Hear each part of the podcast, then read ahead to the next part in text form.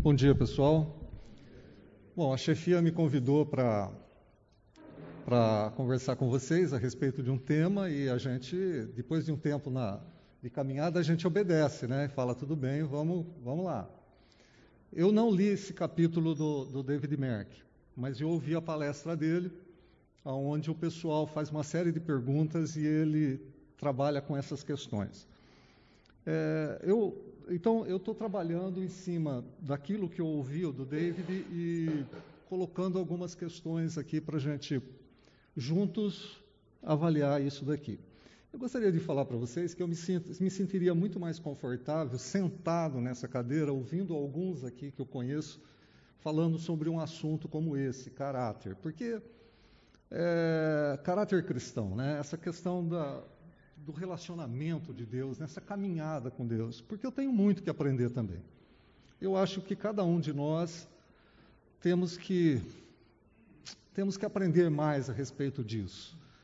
Então, a minha proposta aqui não é uma colocação de cima para baixo, de jeito nenhum. É uma colocação aqui no igual e tentando é, conversar e trazer de vocês também, aprender com vocês essa questão, essa caminhada com Deus, esse caráter cristão, essa formação de caráter cristão. Eu sei que o Vlad vai falar sobre integridade, então não vou entrar nesse aspecto da integridade de caráter. Eu vou entrar mais no aspecto geral e essa, e essa questão de andando com Deus e vivendo em Sua presença. É, tem, o próprio livro do David Merck fala isso, né? De nós estamos sendo bombardeados, gente. Não tem dúvida disso com relação a, a masculinidade com relação. Eu tenho que falar sempre perto do microfone. Então eu vou tentar evitar de andar, tá? Mas eu acho que eu não consigo. Nós temos sido bombardeados com relação a essa questão da masculinidade, com relação do caráter, principalmente nos nossos dias. A pós-modernidade trouxe esse bailão, né? onde cada um tem o seu pensamento, onde cada um tem a sua ideia, onde o relativo está em moda e o certo, o errado depende. Nós temos agora no país, né, nós estamos vivendo no país um problema de esse problema político dessa polarização política tem muito a ver também com questões de costumes, né? Tem um lado que acha que a, a área de costumes deve ser mais conservador e o outro lado acha que a área de costumes deve ser mais liberal. Isso tudo faz um balaio de gato, certo? Onde, quando a gente percebe, a gente está envolvido e achando que uma coisa pode, outra coisa não pode. Talvez a gente deva fazer isso, talvez a gente deva fazer aquilo, mas afinal de contas, como é que a gente se porta diante dessa situação toda? Aí sim vem uma questão a respeito de caráter. Então, deixa eu definir alguma coisa sobre isso com vocês. Caráter. Vocês vão encontrar muita definição a respeito disso dentro da psicologia, tá? Eu vou pegar uma das definições que eu vi e que a gente pode começar a trabalhar isso daqui. Na psicologia,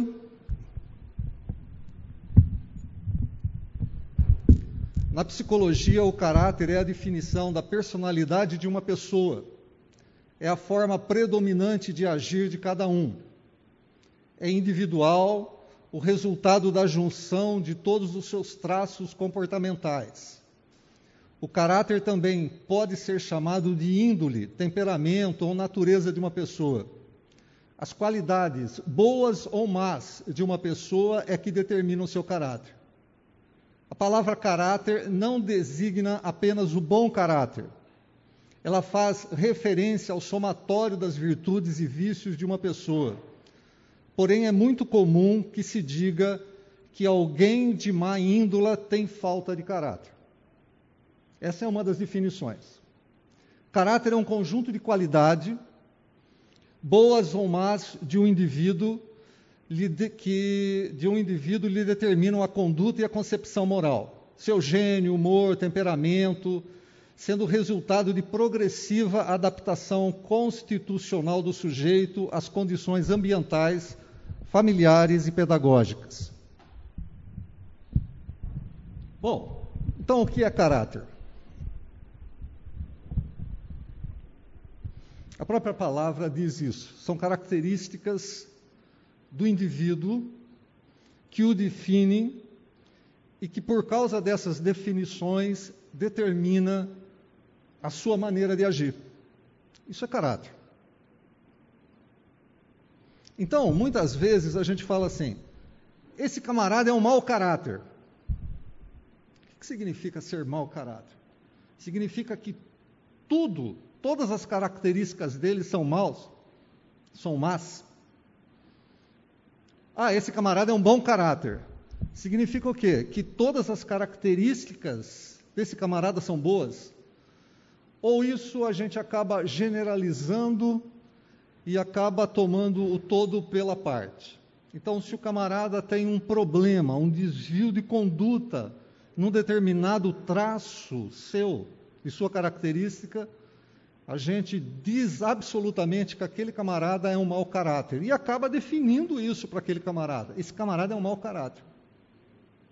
Talvez esse camarada tenha alguns traços desse caráter que precisam ser lapidados. Ó, esse camarada é um bom caráter, mas será? Será que não tem nenhum traço nesse camarada que não precisa ser lapidado? Ou será que por causa daquilo que eu estou vendo de atitude e de maneira de comportamento eu posso definir essa pessoa como sendo um bom caráter? Então, se caráter é um conjunto de características, nós temos que tomar cuidado na definição dessa questão. Às vezes isso acaba até dizendo que o cara não tem caráter nenhum, né? Ah, esse cara não tem caráter, mas o que será que a gente está querendo dizer com isso? O que será que as outras pessoas estão querendo dizer com isso? Pergunta? Dúvidas? Alguém quer falar alguma coisa? Se alguém quiser falar, levanta, fala, tá? Tira a máscara que fica mais fácil.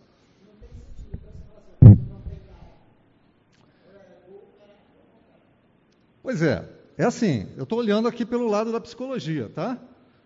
É, não tem sentido a gente falar que a pessoa não tem caráter. Ela, ela tem caráter. O problema é o que, que está se, é, assim, chamando atenção na característica daquelas pessoas. São áreas complicadas na vida dela ou são áreas que facilmente a gente olha e fala, pô, esse cara aí.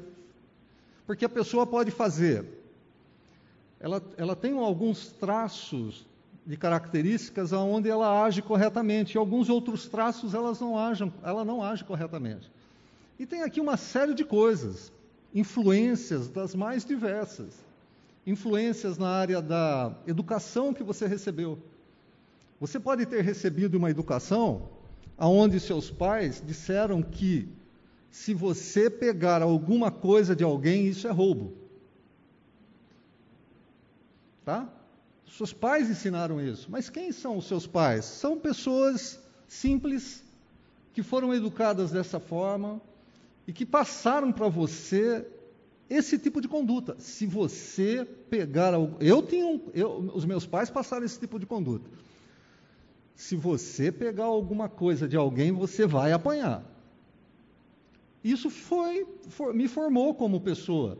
Eu sabia eu sabia que se eu tirasse alguma coisa de alguém, se eu roubasse alguma coisa de alguém, eu iria apanhar, eu ia ser disciplinado.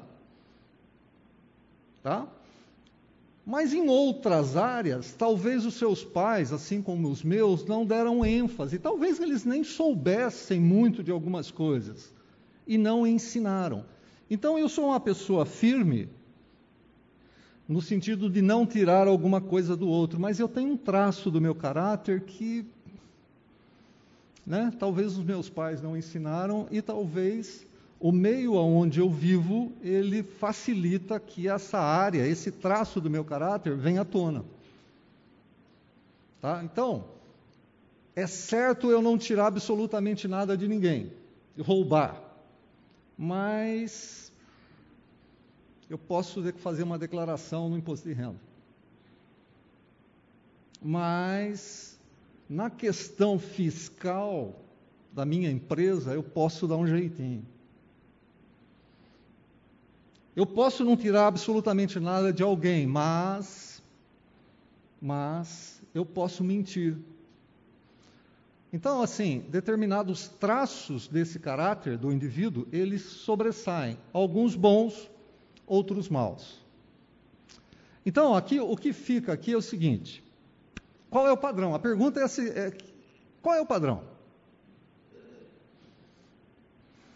Deixa eu, deixa eu, mostrar um exemplo. O Cortella fala bastante sobre. Tem, tem um trecho, um, um, um, vídeo do Cortella, quando ele trabalha com essa questão, sobre o, esse camarada, o Ivan Fernandes Anaya.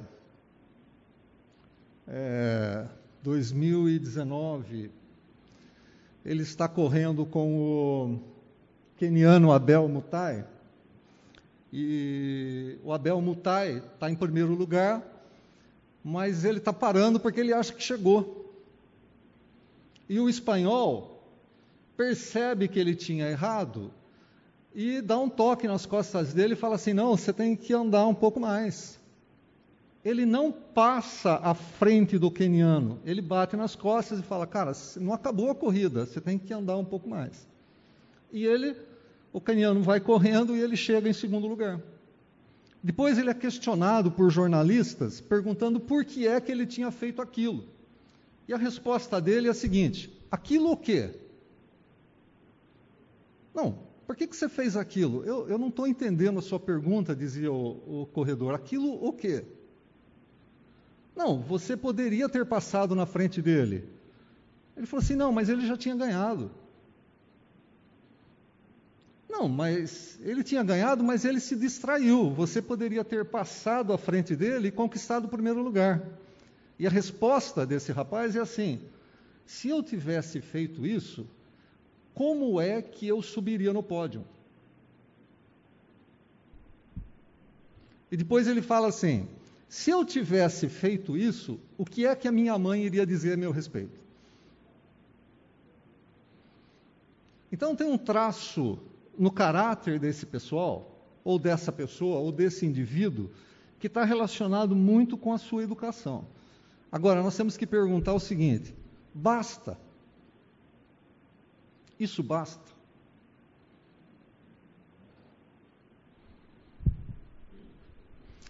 Efésios capítulo 4, nos versos 13 a 15 até que todos nós alcancemos a unidade da fé e do conhecimento do Filho de Deus e cheguemos à maturidade, atingindo a medida da plenitude de Cristo.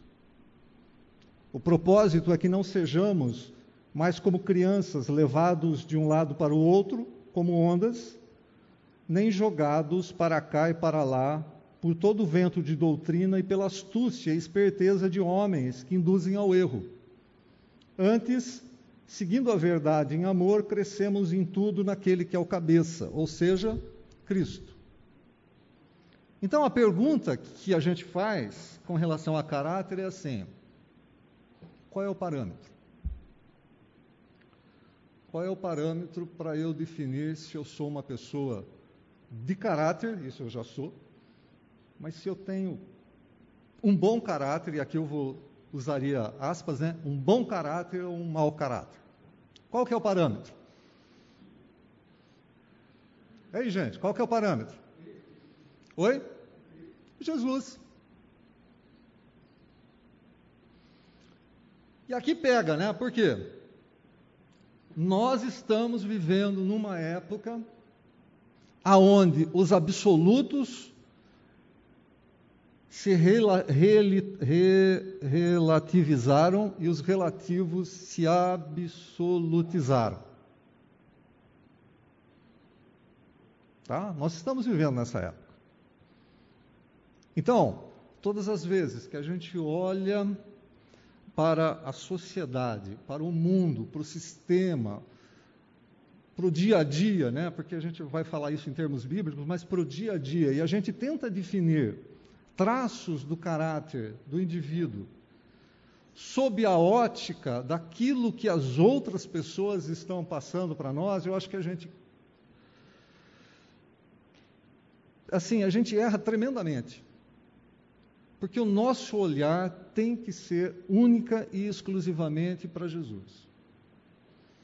Então, o seu caráter tem que estar definido em Jesus, na pessoa de Jesus, naquilo que é revelado a respeito dele.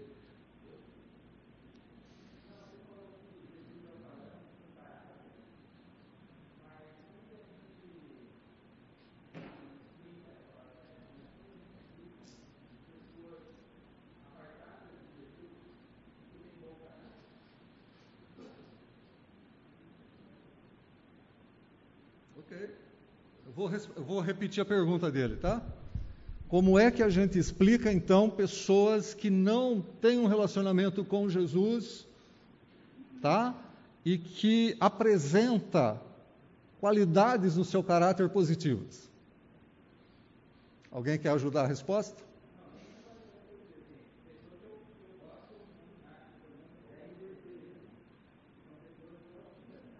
Altíssimo caráter mas não são convertidos. É isso que você está dizendo. Nem são cristãs. Só falta converter, né? Só falta ser cristão. Né? Temos que falar rápido para ele, senão ele descamba.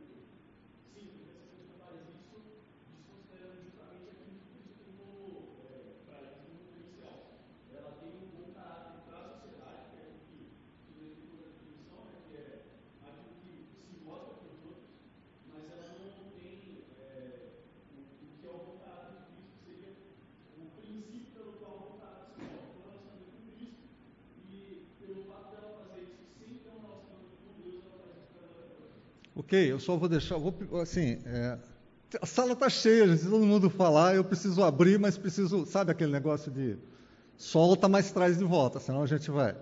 Carlos.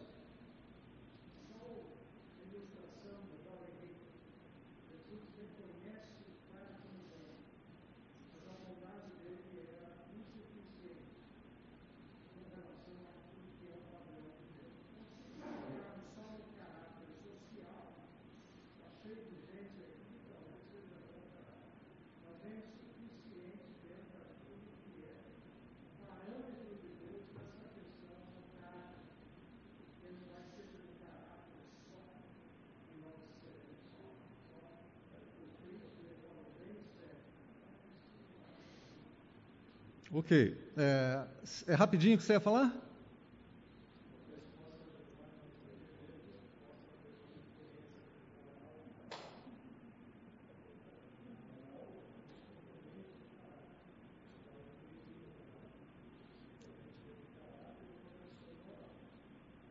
Tá. Eu acho que é um assunto assim fascinante quando você trabalha com essa questão de, de caráter, temperamento, é, é, é, muito jóia, mas a gente vai, vai fechando aqui, tá? Mas vamos, vamos pegar isso só para não deixar aberto. Primeiro, que ninguém realmente é salvo por meio do seu caráter. Isso é um ponto pacífico para nós, tá bom? Nós somos salvos pelo sacrifício do Senhor Jesus. O preço do nosso pecado foi pago ali. Então, não é porque uma pessoa tem um caráter excepcional que ela vai ser salva. Foi dado o exemplo do jovem rico. E aqui na questão de como é que uma pessoa, tá? Como é que uma pessoa sem andar com Jesus, ela desenvolve um bom caráter. A gente já viu que são questões aqui do meio, questões da educação, uma série de coisas, tá? Mas eu, eu, eu, eu gosto de olhar para isso com um pouco mais de teologia. E aqui tem dois aspectos. Dois aspectos. O aspecto de que ainda no ser humano tem coisas boas por causa da criação em conformidade com a identidade de Deus. Lá em Gênesis. Esse é um aspecto. Outro aspecto é: o ser humano ainda apresenta coisas boas porque a graça e a misericórdia de Deus está presente, porque senão tudo seria destruído. Ah, no final tudo se junta? Sim. Sim. Tá? Mas eu gosto de pensar no fato de que ainda existe uma graça, uma mão do Senhor sobre a humanidade, proporcionando para a raça humana características positivas para que essa raça humana não seja destruída. É misericórdia. Como isso acontece? Ah, das mais variadas formas. Educação, meio, um monte de coisa tá?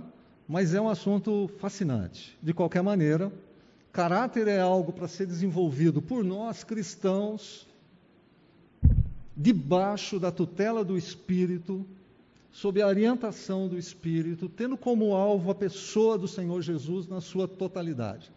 Nada mais e nada menos do que isso. A ação do Espírito Santo, antes de nós nos convertermos, é assim: você precisa ser cristão. É um convencimento. É aquele que convence o homem do pecado, da justiça e do juízo. Não é isso? Antes de conhecer o Senhor Jesus, o Espírito Santo vai lá e fica na cabeça da pessoa, através da pregação, através da leitura, e fala assim: você precisa entender o que, que Jesus Cristo fez na cruz, que pagou o preço do seu pecado, você precisa se render Papel do Espírito Santo antes da conversão. Qual é o papel do Espírito Santo depois da conversão?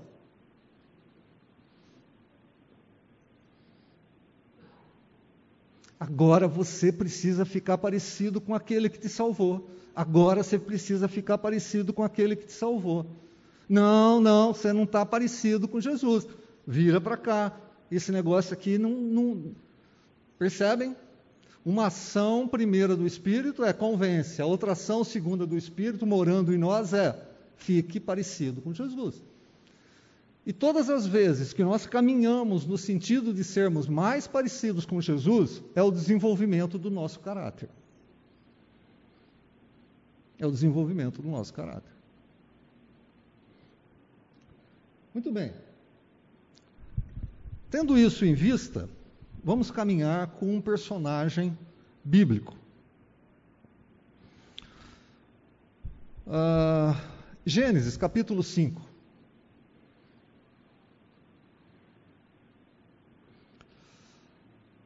Depois que gerou.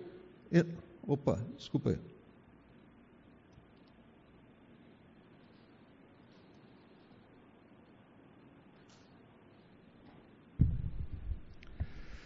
Depois que gerou Enoque, Jared viveu 800 anos e gerou outros filhos e filhas. Viveu ao todo 962 anos e morreu. Aos 65 anos, Enoque gerou Matusalém. Depois que gerou Matusalém, Enoque andou com Deus 300 anos e gerou outros filhos e filhas viveu ao todo 365 anos. Enoque andou com Deus e já não foi encontrado, pois Deus o havia arrebatado. Tem três trechos, três trechos na escritura que falam a respeito desse indivíduo, Enoque. Aqui, Gênesis, Hebreus capítulo 11 e Judas. Parece que nós temos poucas referências a respeito de Enoque, mas elas são referências muito profundas. Essa questão de Enoque andou com Deus e já não foi encontrado, pois Deus o havia arrebatado. Enoque e Elias são aqueles dois personagens que foram arrebatados e não passaram pela morte. O verbo andar, se eu não me engano, é o verbo halak, tradução do hebraico. Ele pode ser andar, caminhar junto, maneira de viver, caminhar próximo. E tem alguns autores que acham que esse verbo está relacionado com o curso do rio. Andar em conformidade com o curso de um rio. Por que, que isso é importante? Por que, que eu estou trazendo? Pode ser que Enoque ele tenha andado com Deus literalmente. A gente não, o texto não fala claramente isso. Tá? O texto não fala. Uma teofania pode ter acontecido naquela, naquela história, na história de Enoque, que Deus resolveu andar com ele durante alguns quilômetros. Ué, o texto não fala, simplesmente fala que andou. E o verbo é muito amplo. Agora, dentro, né, dentro da, da coisa mais palpável para nós é essa ideia de alguém que andou com Deus, alguém que andou em conformidade com Deus, alguém que andou segundo o curso de Deus. Vamos voltar para os nossos dias. Alguém, por favor, levanta a mão e diga se é fácil andar com Deus no curso de Deus nos dias de hoje.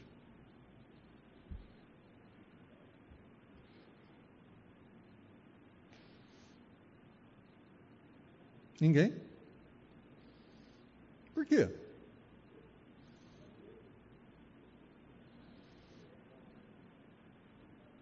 Por que, que é difícil nos dias de hoje andar nesse curso de Deus?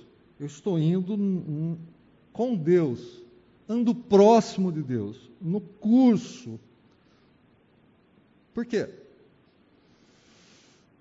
Por que, que é difícil?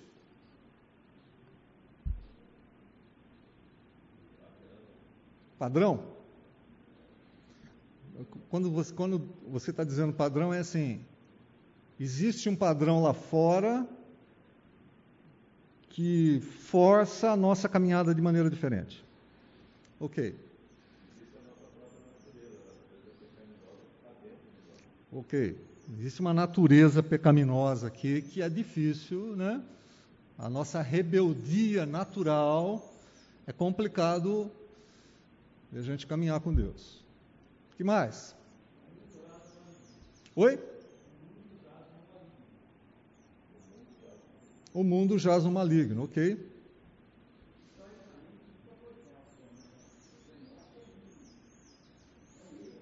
Pois é, eu sei. É, é, é, é,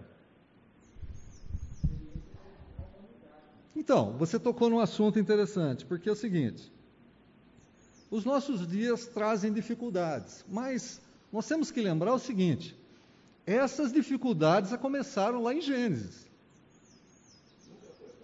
Nunca foi fácil. A partir de Gênesis, nunca mais foi fácil andar com Deus. É claro, a natureza pecaminosa, né? Que é a nossa natureza pecaminosa. Tá, tá, tudo bem. Mas nós temos, desde Gênesis 3, um sistema, certo?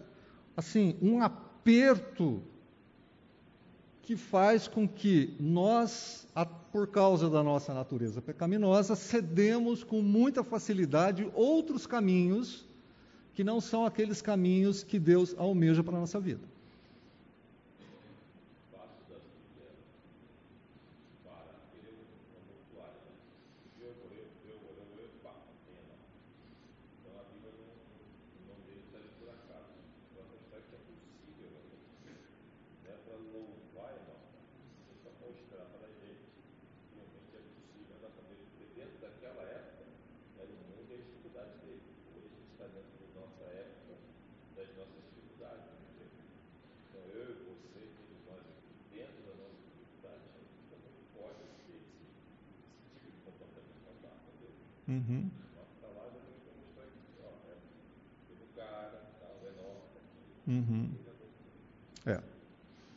Que, o que ele está dizendo é que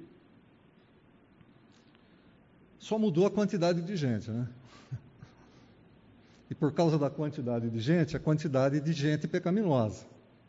Mas as dificuldades que Enoque tinha naquela época também são dificuldades que nós temos hoje. Tá bom? Hoje nós temos uma facilidade muito grande, muito grande, ao, ao toque de um dedo, de produzir uma série de, de situações, tá? Que na minha infância, por exemplo, a gente não tinha.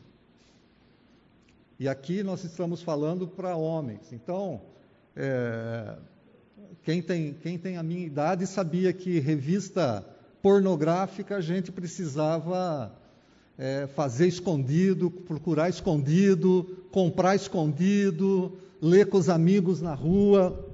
Quem que é dessa época? Aí, tenha coragem. Ninguém tem coragem de falar que é dessa época. É dessa época. Você é mais novo, né? Para gente pegar a revistinha pornográfica desenhada, gente, não é, não é foto não, tá? É desenho. Desenho, né? A gente tinha que comprar escondido alguma. Hoje não, cara. Hoje não é assim. É só você tocar num determinado site de um celular que você já deixa pré-programado, certo? E você vê o filme completo. O pessoal não sabe. Se eu falar, se falar catecismo, o pessoal acha que é livrinho, livrinho de igreja.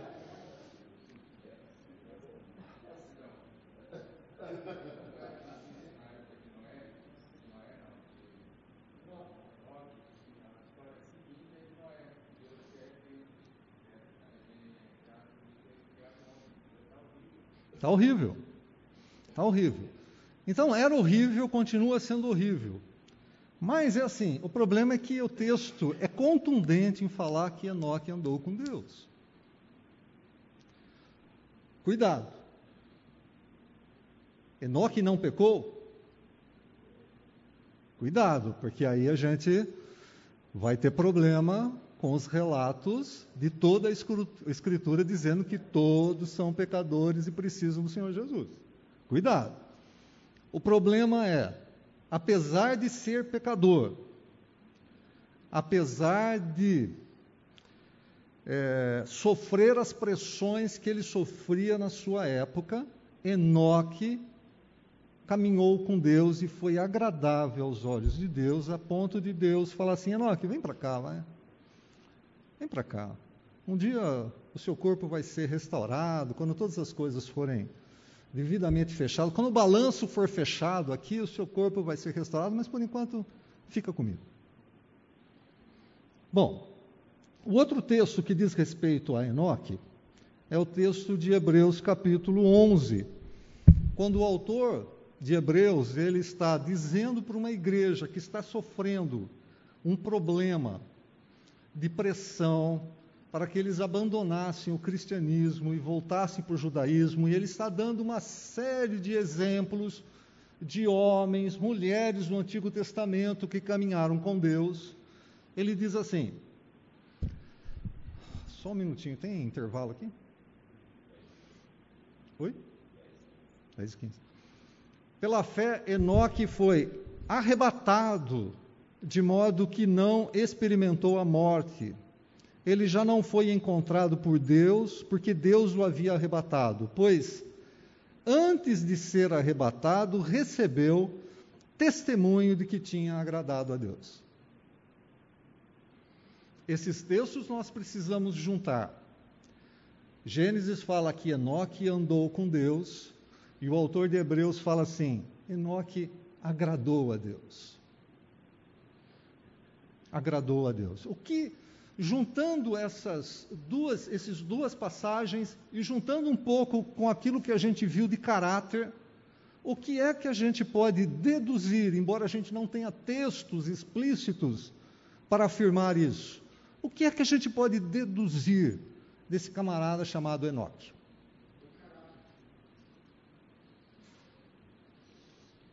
Quem falou? Bom caráter. E como é que ele desenvolveu esse caráter? Caminhando com Deus.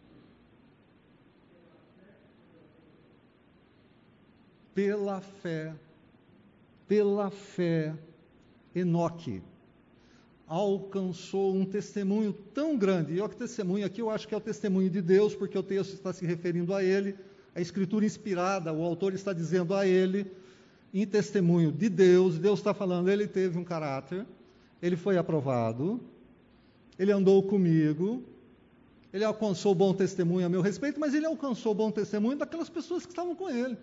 Testemunho que você encontra com Deus é testemunho que você encontra com o próximo.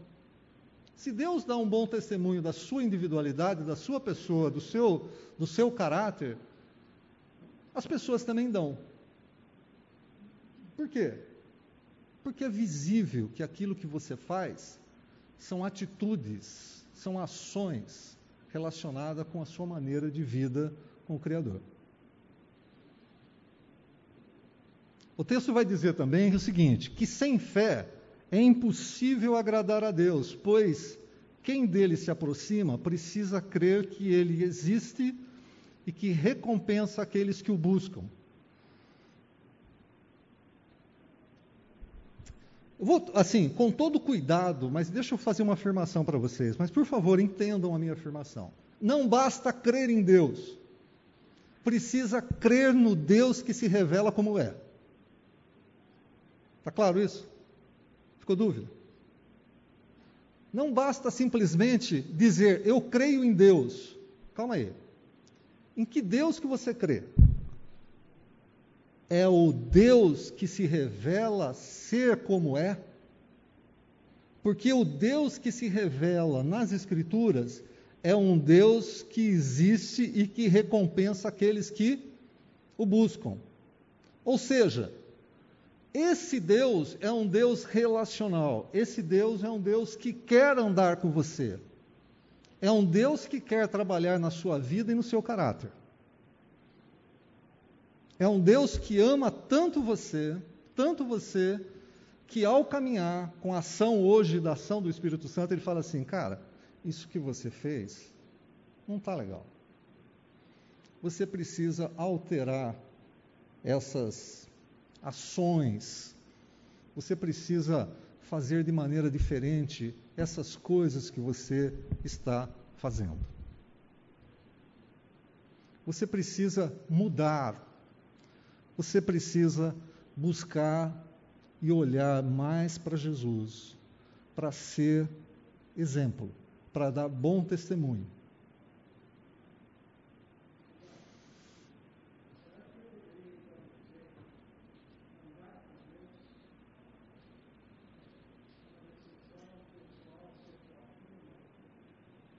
Desculpa, Carlos, eu não escutei.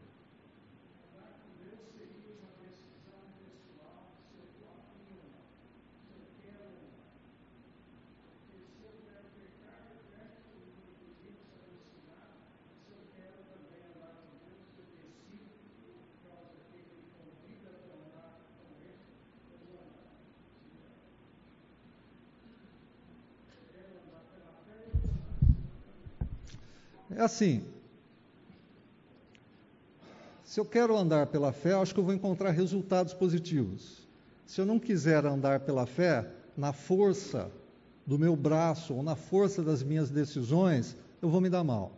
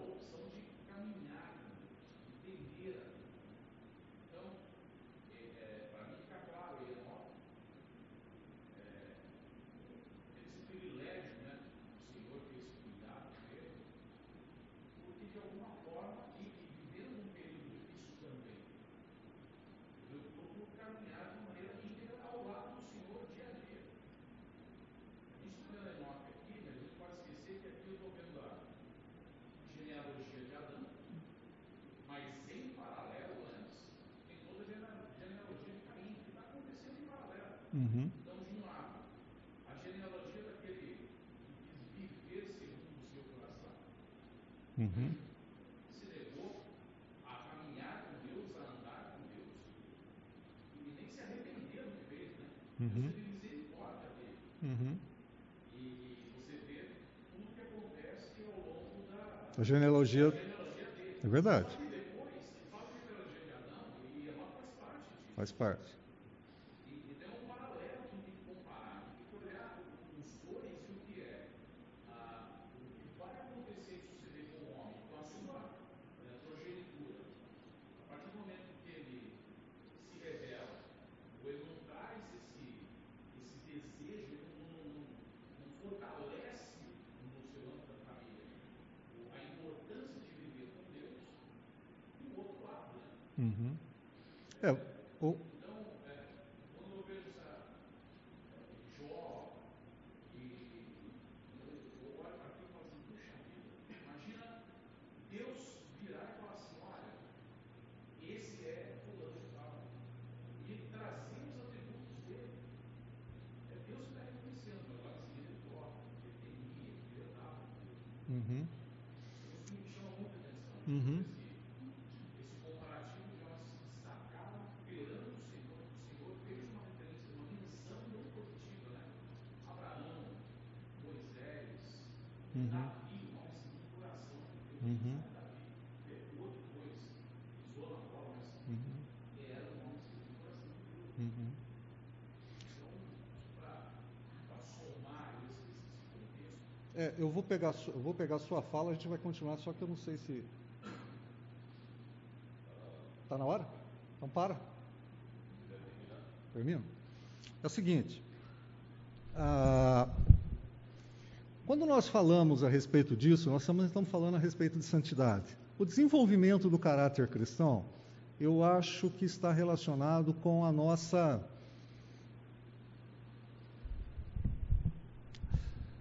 se nós levamos a sério ou não o temor a Deus. Né? O, o Spru, R.C. Spru, teólogo já falecido, de, ele, ele, ele fala o seguinte: é, no século. A, a igreja passa por uma. Por uma, por uma no século XVIII, a igreja. Ela, ela, o, o discurso da igreja é muito assim: você está debaixo da mão irada de Deus, então você precisa se arrepender. E ele fala contundentemente do inferno, de todas as coisas, mas sobre a ira de Deus. A ira de Deus, vi de Jonathan Edwards, a ira de Deus pesando sobre a mão, a mão irada de Deus pesando sobre o homem.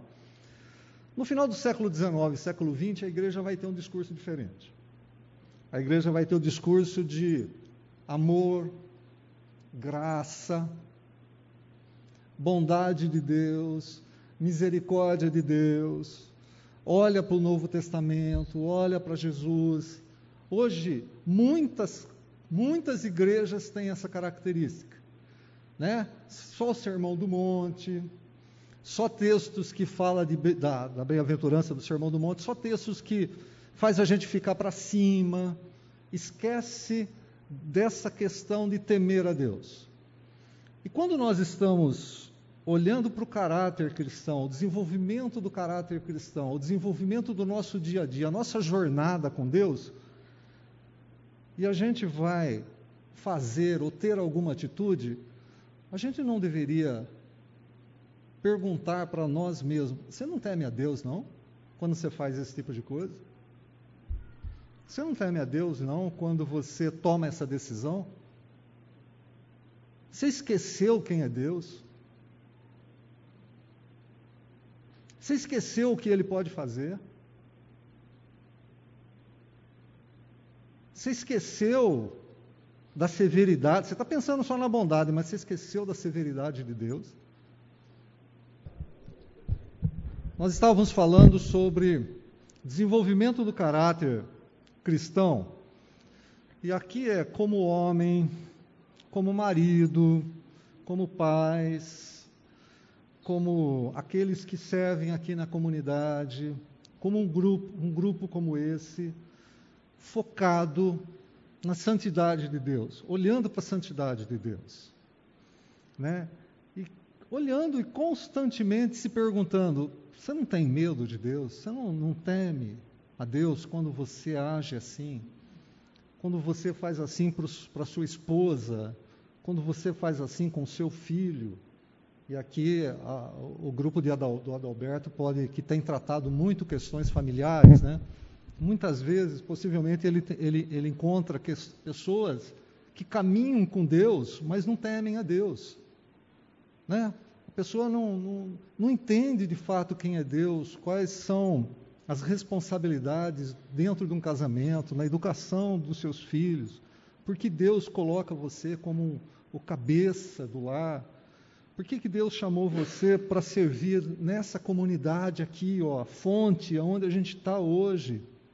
Por que é, por que é que Deus colocou você aqui na fonte? Por que, que você está aqui nesse domingo? Qual é o propósito de Deus?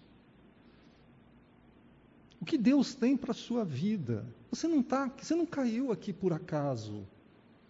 Você não está no emprego que você está por puro acaso. Não existe isso dentro da nossa jornada com Deus. Tem um, tem um plano, tem um propósito. E a gente precisa entender qual é esse propósito, como é que, como cristãos, nós podemos desenvolver o caráter e aplicar atitudes com caráter desenvolvido dentro do ambiente que a gente vive, dentro do modelo que a gente está, seja um modelo familiar, seja um modelo de igreja, seja um modelo de negócio. Você pode ser funcionário, você pode ser chefe, você pode ser patrão. Afinal de contas, o que as pessoas estão olhando para você, estão vendo em você com um caráter transformado de uma pessoa que se diz cristã, de uma pessoa que se diz discípulo do Senhor Jesus. O que é que as pessoas estão vendo em você? Desde que o Alex me, é, me convidou, eu tenho trabalhado na minha vida assim, cara, como é que está essa área do meu caráter? Como é que está essa, essa característica do meu traço de identidade? Como é que as pessoas estão me olhando? Talvez um bom exercício para nós, homens, é como é que o outro está me vendo? Né? Seria legal a gente fazer um, um exercício. É que a gente não tem tempo, não tem um ambiente, talvez, até para isso. Né? Mas como é que você me vê? Como é que você me vê? Mas você pode fazer isso com a sua esposa, né? Como é que você me vê? Com o seu filho, como é que você me vê? Tem alguma área na, na, no, no meu caráter, nas minhas características, que você poderia apontar que não está em conformidade com as Escrituras? Veja só, é, o critério é sempre Escritura, tá? O critério é sempre Deus, não é o que eu acho, o que você poderia ser, não, é critério Escritura. Bíblia.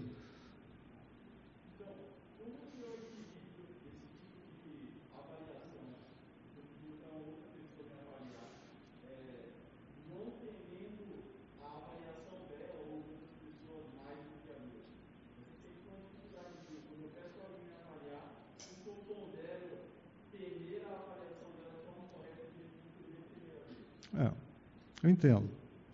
É, Bom, primeiro que eu acho que no ambiente que a gente está, o critério é sempre bíblico, tá legal?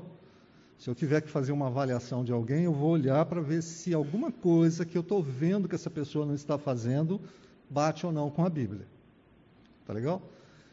Eu acho que tem outros critérios aqui, por exemplo, dentro de uma empresa. E aqui eu tenho o, o Cadão, pelo menos que eu conheço, ou algum tem outros empresários aqui, que tem, é, habitualmente, deve fazer alguma avaliação com o seu pessoal a respeito de características deles com relação àquilo que a empresa precisa dele. E eu não sei exatamente o que você está me perguntando, mas se eu sou o seu chefe e fazendo uma avaliação a respeito de algumas características suas dentro da empresa, eu acho que você deveria me ouvir. Tá? Agora, se ele fizer alguma afirmação que vá de encontro com as Escrituras, você é um ladrão, aí eu acho que você deveria falar, olha, eu creio num Deus e temo um Deus e por isso eu não roubo. Não sei se deu para entender, mas dentro daquilo que a empresa, uma empresa precisa de você, ou uma. Sei lá, eu não sei se é essa a sua pergunta, eu não sei se você está falando isso da, da, sua esposa, namorada. Eu não tenho como responder mais isso.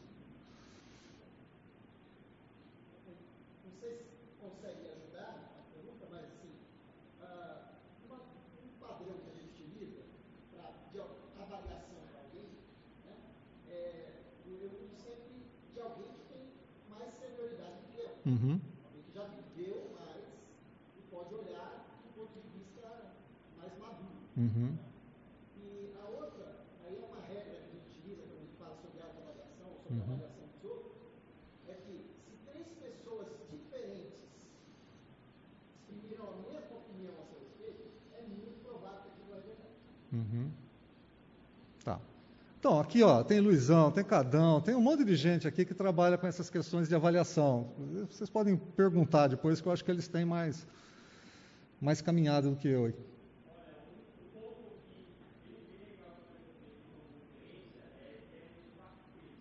4,13?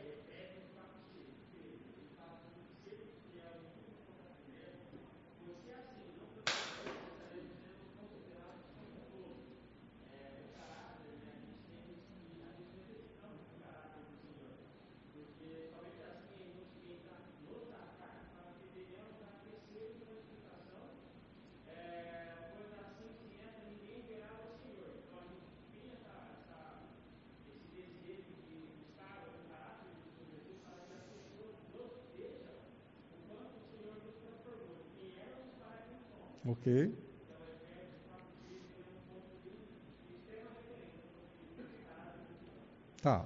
Ok, mas assim, ainda assim nós estamos falando dentro do, do, do ambiente cristão, tá? É, eu não sei se a pergunta dele foi dirigida dentro do ambiente é, de empresa, empresarial. Eu acho que tem alguns outros contextos aqui que precisam ser avaliados. É, questões pessoais aqui, tá bom? É, eu vou voltar aqui com Hebreus capítulo 12, dos versos 1 a 3, e a gente vai começando a tentar fechar a questão, tentando trazer um pouco mais na prática isso.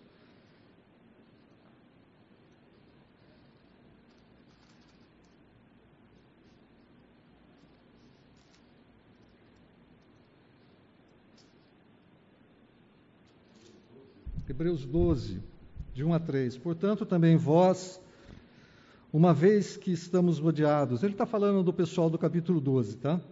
Por tão grande nuvem de testemunha, livremo-nos de todo pecado e peso que nos atrapalha. Que, desculpa, livremo-nos de tudo que nos atrapalha e do peso que nos envolve e corremos com perseverança a corrida que nos está proposta, tendo os olhos fitos em Jesus, autor e consumador da nossa fé. No desenvolvimento do caráter cristão, nessa jornada, existem coisas que a gente precisa ir tirando da vida. Tá? Concordam? Uma delas, evidentemente, é pecado. Olhou pecado, o que, que faz com pecado? Confessa e abandona, certo? Vai e não peque mais, não é isso? Confessa e abandona. E tem determinadas coisas na nossa vida que atrapalham o desenvolvimento do caráter e que não necessariamente são pecados. Né? O texto de Hebreus vai falar de pesos. Tem algumas coisas na nossa vida que, para corrermos livremente a carreira que nos está proposta na direção do Senhor Jesus, autor e consumador da nossa fé, nós precisamos nos livrar de algumas coisas que podem estar atrapalhando. São várias que podem estar nos atrapalhando, são várias. Tá? Mas essas coisas não necessariamente são pecados. Apontado pelas Escrituras, não faça isso, deixe de fazer aquilo, deixe de fazer aquilo outro, deixe de fazer aquilo outro. Mas são pesos e determinadas coisas atrapalham nessa jornada e atrapalham o desenvolvimento do caráter cristão. E quando atrapalha o desenvolvimento do caráter cristão, nós precisamos ser sinceros. Tá? E falar assim, oh, essa coisa aqui está atrapalhando a minha vida, está atrapalhando a minha caminhada com Deus, está atrapalhando a minha jornada com Deus. O que é que eu faço com isso? Não é pecado, mas está atrapalhando. Está atrapalhando a busca da minha santidade. Se você não tem resposta para isso, porque talvez as escrituras não, fale, não faça isso de uma maneira clara, busque conselho. Busque conselho.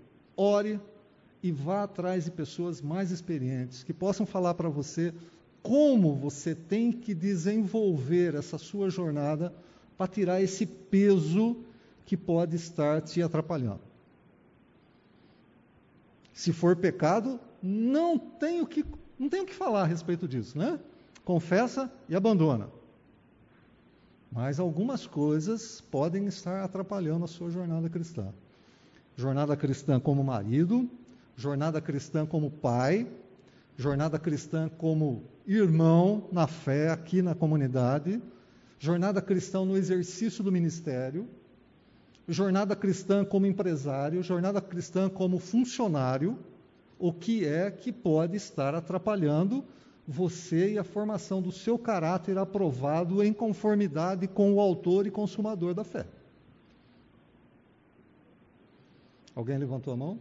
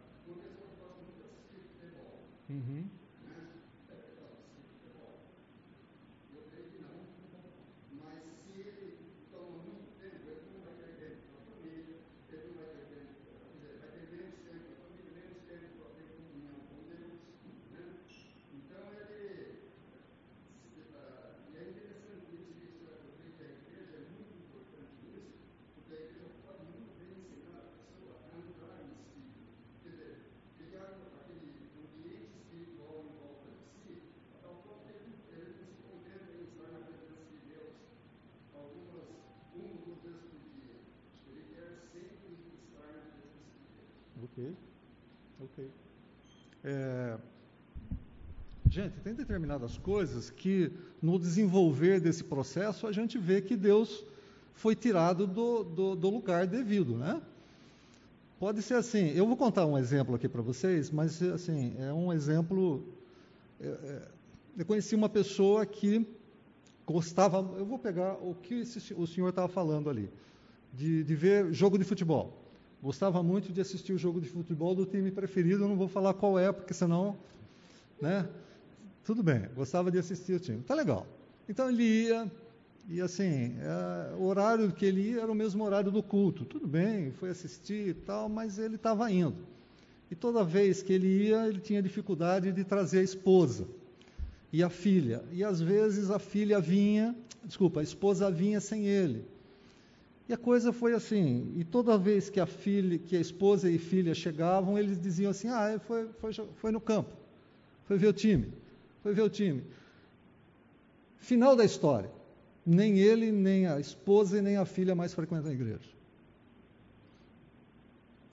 O que começou? O que começou sem nenhum problema? Tá? Sem nenhum problema. Sem nenhum problema Vamos deixar bem claro, não é porque ele torcia para um time que não gostava, mas sem nenhum problema. você já está é você que está citando aí, tá? É, foi a, a, coisa assim, a, a, o, o caráter, o caráter dessa pessoa foi sendo modulado, modulado, modulado a ponto de Deus ser deslocado do lugar que lhe é de direito. E aí a relação com a comunidade foi descendo, descendo, esfriando, esfriando, esfriando. Família não frequenta mais a comunidade. Ok. Efésios, é, 1 Tessalonicenses, capítulo 4.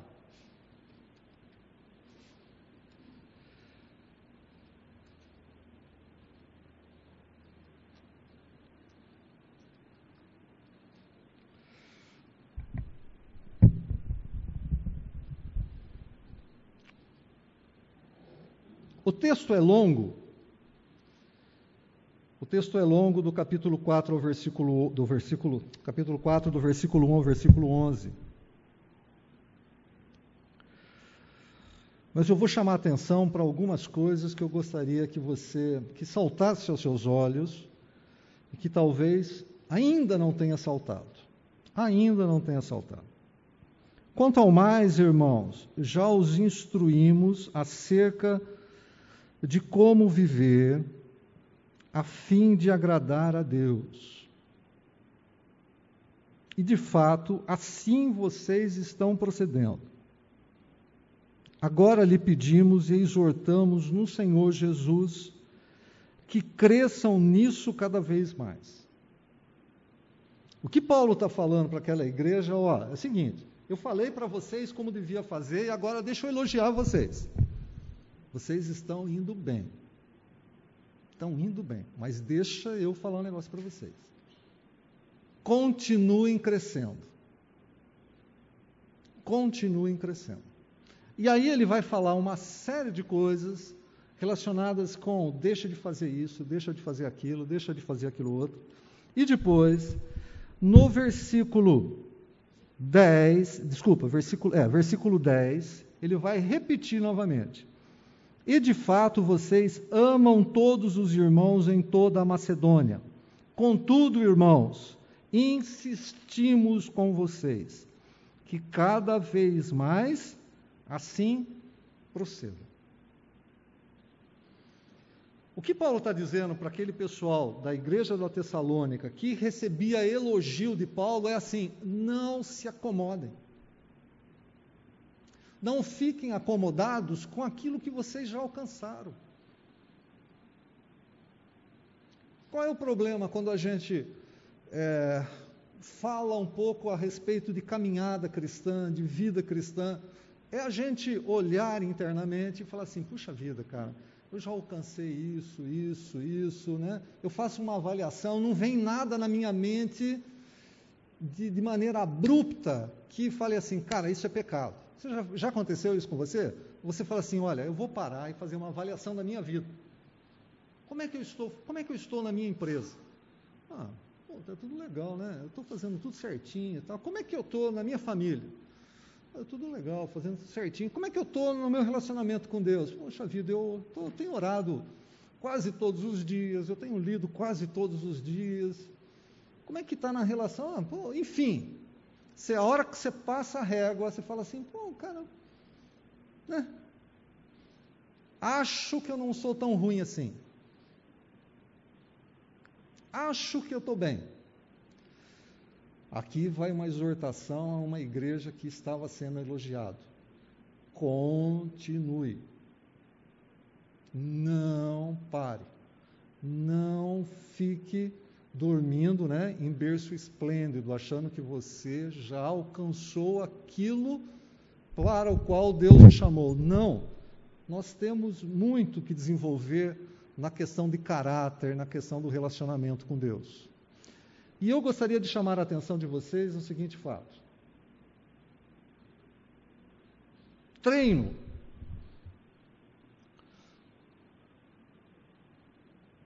O soldado, um atleta, ou um bailar, corpo de bailarinos, aqui eu só coloquei mulheres, né?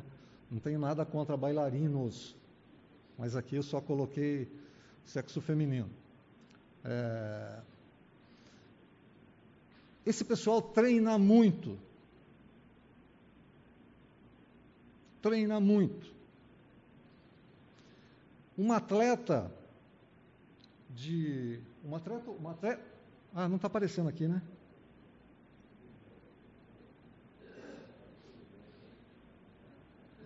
Pô, cara, não sei porque não está aparecendo, não. Filho.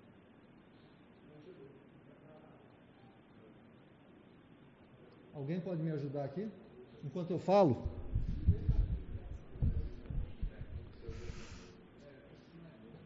Tem que ser mais novo, verdade. Verdade. Eu sei, ninguém fala quem falou, mas tá aí, né? Tem que ser mais novo. Obrigado, hein? Tão simples assim? É ruim, hein, cara? É ruim, hein? Não é fácil não, né? É ruim. Então, eu falei para você, essa juventude aí é uma tecla, assim já abre tudo. É, um atleta olímpica, para desenvolver aqueles movimentos que desenvolve, tem que ser. Ela não pode pensar no que vai fazer. Ela não pode pensar qual é o próximo passo. Aquilo tem que sair de forma natural, senão ela vai, se dança, ela vai dançar. Ela não pode pensar qual é o próximo passo. Não. Aquilo tem que ser feito de forma automática. Um corpo de balé, a mesma coisa. Aquilo tem que ser feito de maneira automática. Treina, treina, treina, treina. Quando vai fazer, aquilo sai automaticamente. Da mesma maneira, um soldado. O soldado é treinado de tal forma para que quando acontecer aquela situação, ele haja instintivamente, instintivamente. Ele não pode pensar se ele vai atirar ou não, ele vai atirar. Não dá tempo dele pensar. Ele não pode pensar se ele vai matar o inimigo ou não, ele vai matar. Não dá tempo de pensar se ele vai saltar do avião ou não vai. Ele tem que saltar. Ele é treinado para fazer aquilo de maneira instintiva quando chegar a hora. Tanto é que, quando vocês veem algum caso de truculência na área da polícia militar, né, a resposta do soldado é assim: fiz exatamente aquilo para o qual eu fui treinado. Eu fui treinado assim e agi assim. Às vezes ele até mata o cidadão, mas ele foi treinado assim, ele vai agir assim, ele não vai pensar.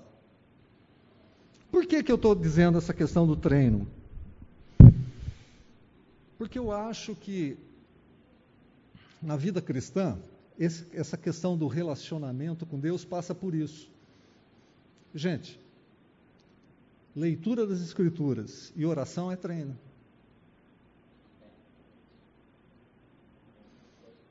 Ouvir o culto, vir no culto é treino, é treino, é treino. Você está treinando, treinando, treinando, treinando, treinando, treinando, treinando. Por quê? Porque vai chegar o dia ruim. E o dia ruim vai chegar. Não pense que não vai chegar. E não pense porque está ruim, não pode piorar. Vai piorar. Pode piorar. Então, se nós nos dedicamos ao treino, viver diariamente buscando esse treinamento nas Escrituras, na oração, no convívio, na comunhão, quando chegar o momento, nós podemos agir, entre aspas, instintivamente. Não é assim que a banda toca, tá legal? Essa maneira de instintiva. Tem uma ação do Espírito Santo, tem uma ação de como é que você está desenvolvendo o seu caráter. Nós não, nós não somos uns soldados que nós vamos agir instintivamente contra o pecado. Às vezes o pecado vem vindo, vem vindo, a gente vai, mas a gente percebe que está errado. Mas a percepção do erro é uma percepção do treino. É uma percepção de treino. Provérbios capítulo 9, gente, é um texto que me vem à mente todas as vezes que eu estou tratando sobre essa questão de, de, de relações, as questões de caminhar com Deus, essa questão de caráter, essa questão de vida cristã. O que, que fala Provérbios capítulo 9? Tem dois chamados. Um chamado é da sabedoria e um chamado é da loucura. E os dois chamados são para aqueles, aqueles que não têm sabedoria. A sabedoria diz assim: vinde, ela monta todo o cenário e ela chama as pessoas que não têm sabedoria para vir para ela. A loucura é a mesma coisa. A loucura chama aqueles que não têm sabedoria para vir para eles, para ela. A loucura oferece alguma coisa e a sabedoria oferece alguma coisa. Todos os dias da minha vida e da sua vida, com certeza é assim. Todos os dias você vai ouvir o chamado da sabedoria e o chamado da loucura. Todos os dias. Todos os dias você vai ouvir a sabedoria falando assim: vem para perto de mim, porque eu quero oferecer para você as coisas que são relativas a Deus. E a loucura vai chamá-lo, vem para junto de mim, porque eu quero oferecer para você as coisas boas desse mundo. Se nós não estivermos treinando, nós não vamos ouvir de imediato a voz da loucura e da sabedoria com discernimento. A gente pode optar pela loucura. E quando eu falo optar pela loucura, significa abandonar traços de caráter que Deus fala para você ter e você não tem.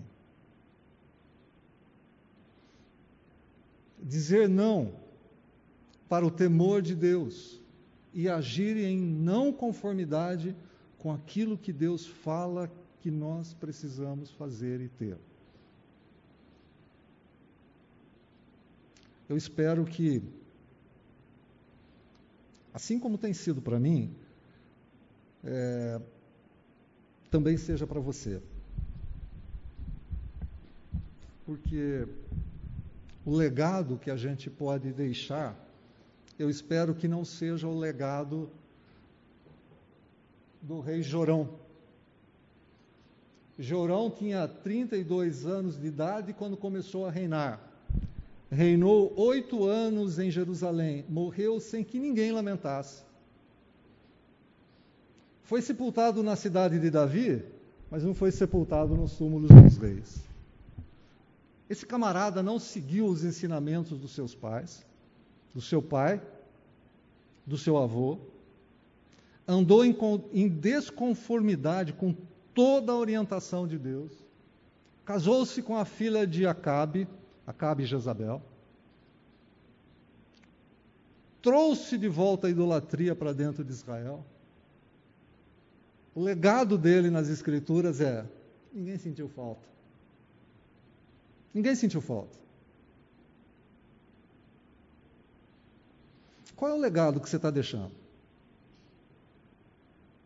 Legado de caráter, legado de vida com Deus de pessoas que caminham com Deus, de pessoas sérias. Qual é o legado que você está deixando? Qual é o legado que você está deixando para a sua família? E aqui eu não estou falando de bens, tá bom? Estou falando de legado de vida. De vida. Aqueles que já têm netos como eu, a hora que o seu neto lembrar de você, dos seus netos lembrarem de você, como é que eles vão lembrar?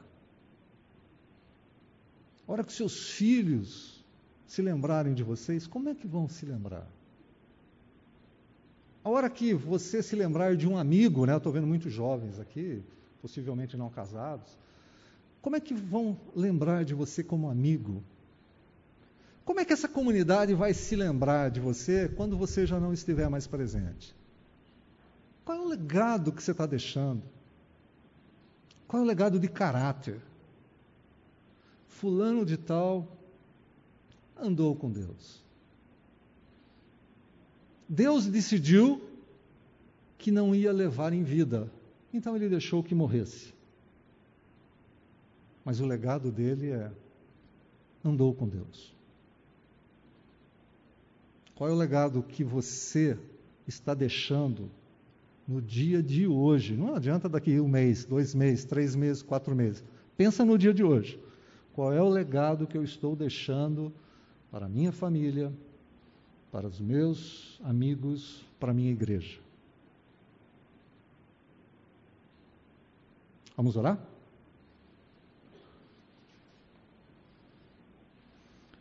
Senhor, eu quero te agradecer imensamente pelo fato de termos uma classe de homens aqui reunidos para ouvirmos a tua palavra peço ao Pai que o Senhor traga à nossa mente a tua santidade, traga à nossa mente o temor, traga à nossa mente o desafio de nos desenvolvermos em conformidade com o Senhor Jesus, de sermos cada vez mais parecidos com o Senhor Jesus. Nós temos uma realidade tirana, Pai, tirana. O mundo, o sistema quer nos levar consigo. Eu peço, ó Pai, que o Senhor nos ajude através da ação do Teu Santo Espírito. Trabalhe na nossa vida. Mostre, ó Pai, áreas que nós estamos é, desrespeitando, áreas que nós não estamos levando a sério, coisas que fazemos e que não te agradam. Pedimos que o Senhor trabalhe na nossa vida e mostre na nossa existência, para que a gente dê frutos nessa jornada. É uma jornada longa, Senhor, e a gente sabe bem disso. Mas nós pedimos que o Senhor nos fortaleça, dê direção, abençoe, abençoe a nossa caminhada como homens, como pais, como avós, como amigos, como servos do Senhor aqui na Igreja Fonte. Pedimos que o Senhor transforme esse grupo num grupo de pessoas resolutas para a transformação de caráter. Pedimos isso e agradecemos imensamente no nome santo do Senhor Jesus. Amém.